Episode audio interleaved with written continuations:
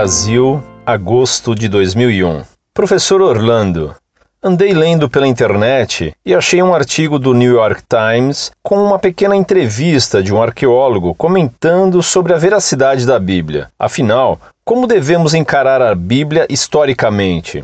A Bíblia, no Antigo Testamento, tem uma ideia central? Como o senhor vê tratarem a Bíblia como textos de tradição cultural com elementos usados por outros povos da época? A veracidade do Antigo Testamento pode ser contestada?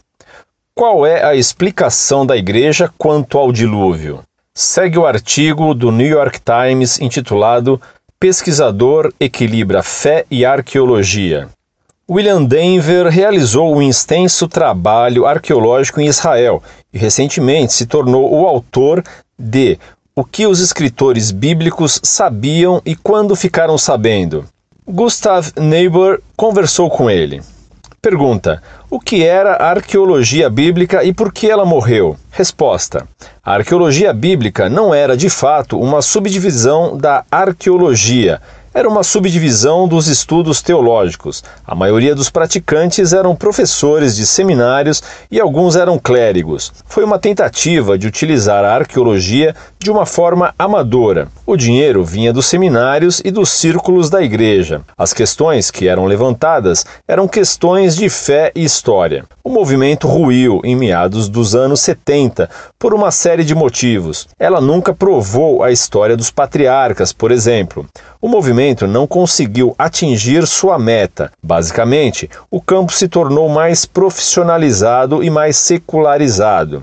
Nenhum arqueólogo sério de hoje tentaria provar a Bíblia no sentido antigo. Mas você está preocupado agora com o fato de alguns estudiosos da Bíblia estarem indo longe demais na tentativa de refutar a Bíblia como história. Você diz que os chamados minimalistas agora tendem a uma abordagem desconstrucionista das Escrituras. O princípio básico da maioria dos desconstrucionistas é: o texto não possui um significado central ou qualquer significado com o qual possam chegar a um acordo. O que você faz é pegar o texto e despedaçá-lo e depois falha ao tentar montá-lo novamente. O que realmente visa fazer é desacreditar os textos importantes, e a Bíblia é o maior alvo do desconstrucionismo. Para abordar um texto antigo é necessário uma certa empatia para entendê-lo às avessas. O que aconteceria se lêssemos os clássicos desta forma ou Shakespeare dessa forma? Eu fui assistir Hamlet recentemente e eu prefiro ver um Hamlet não desconstruído. Alguns críticos o chamaram de fundamentalista religioso, apesar de você dizer explicitamente que aborda a Bíblia de um ponto de vista histórico secular. Eu me esforço para manter minha preocupação teológica latente fora do meu trabalho. Eu cresci em um lar fundamentalista. Eu frequentei uma escola dominical muito conservadora, mas fui para uma escola teológica liberal em Harvard e depois me converti ao judaísmo. Eu não sou um teísta. Eu não tenho nenhuma questão de fé em jogo.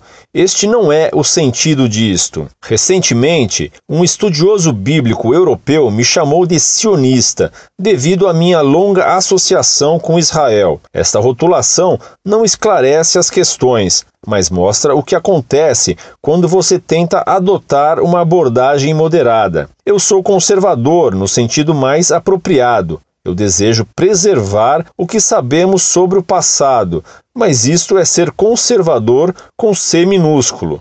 Eu acho que todos os bons historiadores são conservadores. O que você quer dizer quando diz que as histórias bíblicas iniciais contêm um núcleo de verdade?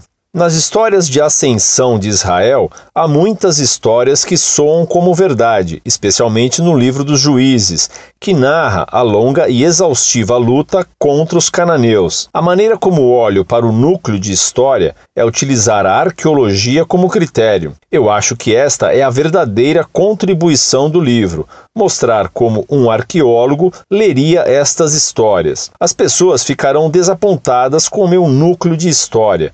Ele é muito muito modesto. O rei Salomão não teve 900 esposas e tudo o que tocava não virava ouro, mas ele existiu e era bem rico para os padrões de sua época. Então, ao invés de tratar Salomão como um mito, como os revisionistas querem fazer, eu apenas reduzo um pouco suas proporções. Qual é o valor acadêmico de adotar uma abordagem moderada à Bíblia como um documento histórico? As visões extremistas tendem a ser novidadeiras e de vida curta. Eu sempre fui partidário do que chamo de estudo de consenso. Vez por outra, surge alguém independente que dá início a uma revolução. Por temperamento e treinamento, eu pertenço a uma faixa intermediária. A história da arqueologia é recheada de teorias absurdas, teorias idiosincráticas. Eu desejo preservar o terreno intermediário são, sensível e equilibrado, onde as pessoas possam se situar.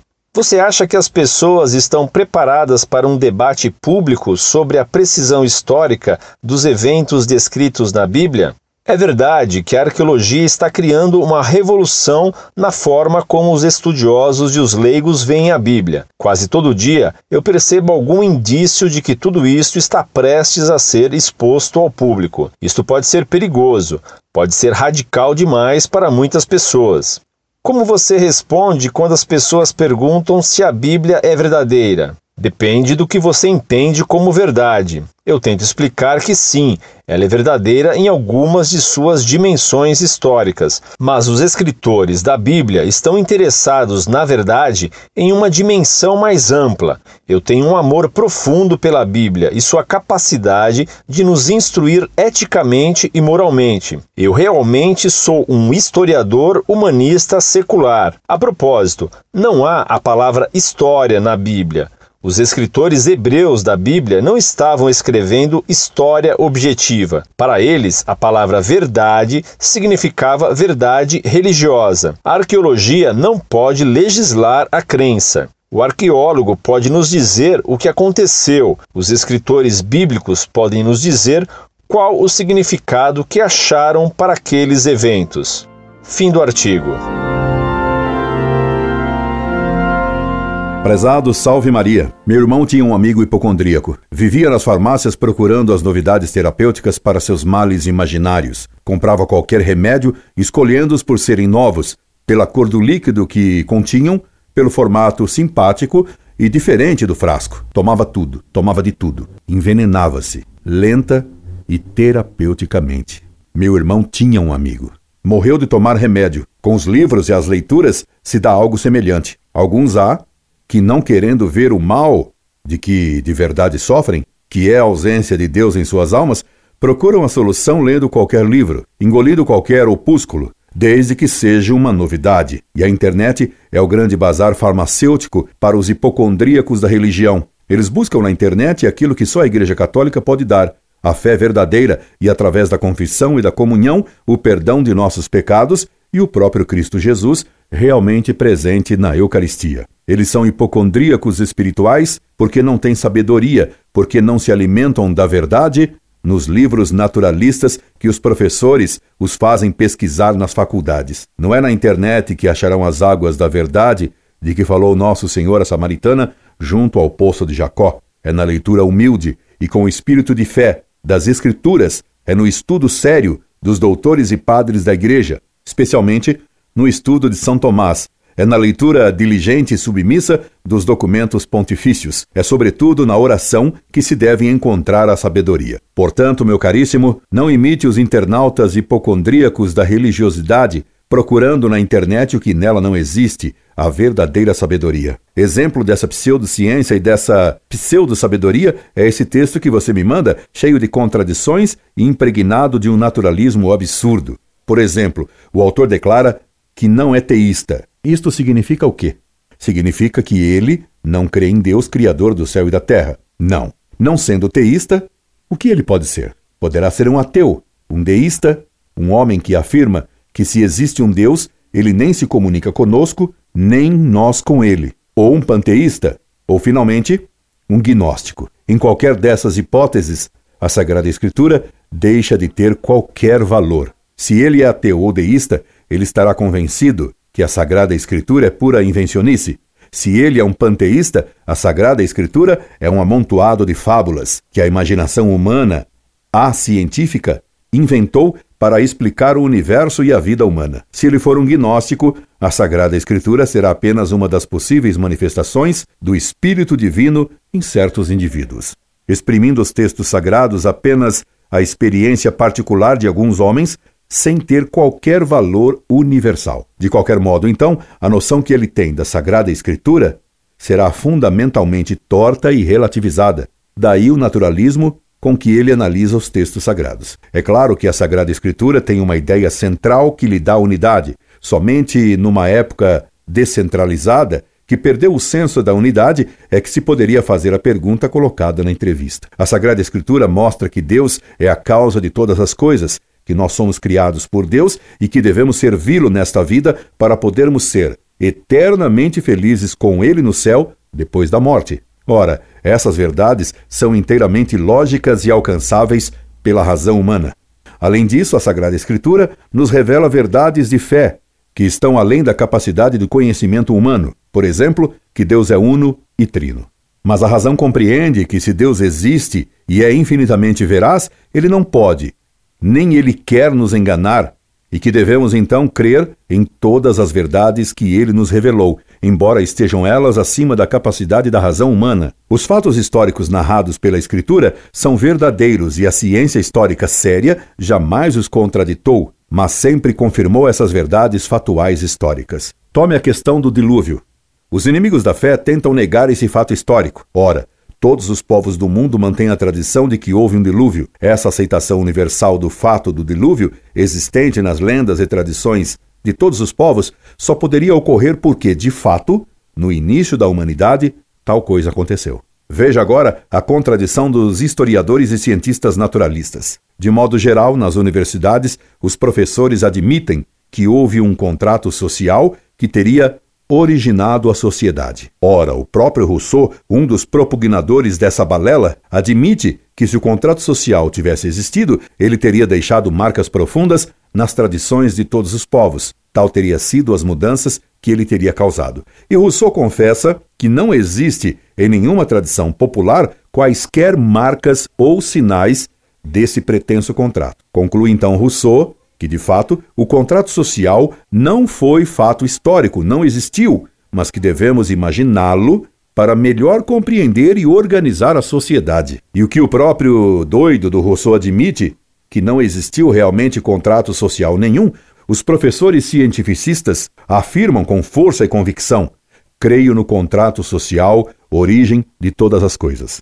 No dilúvio, não se crê. Apesar de Deus afirmá-lo e de todas as tradições o confirmarem, acredita-se no doido do Rousseau. A Igreja ensina que o dilúvio foi um fato histórico real, ocorrido nos tempos originais da humanidade.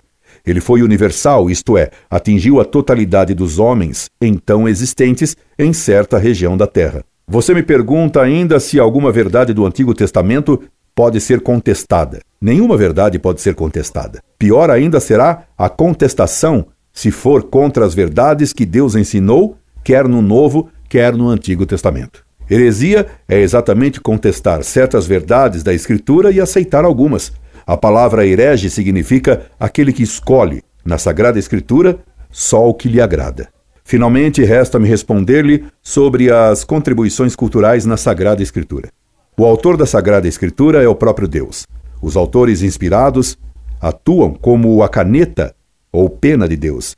Evidente é que, conforme o instrumento utilizado para escrever, a letra sairá diferente. Esta comparação serve para compreender que, embora o autor da Sagrada Escritura seja o próprio Deus, o instrumento que ele se serve, o profeta ou escritor bíblico, influirá no estilo, nas imagens utilizadas ao descrever. Deus inspira a verdade. O profeta escreve com seu estilo e saber próprio. Daí o livro do profeta Isaías ter um estilo elevado, pois ele era um príncipe culto e educado, enquanto o profeta Abacuque, sendo um simples homem do campo, tinha um estilo rústico que o fez dizer a Deus, quando recebeu através de um anjo a ordem divina de ir à Babilônia, na cova dos leões, levar comida ao profeta Daniel. Senhor, eu nunca vi Babilônia e não sei onde é a cova. Daniel capítulo 14, versículo 34. Recomendo-lhe que leia esse texto, é saboroso. É claro então que na Sagrada Escritura se encontram traços culturais da época em que foram escritos os seus livros, mas não há nela nenhuma influência do pensamento pagão ou idolátrico. Esperando tê-lo ajudado algum tanto, incorde e sempre, Orlando Fedeli.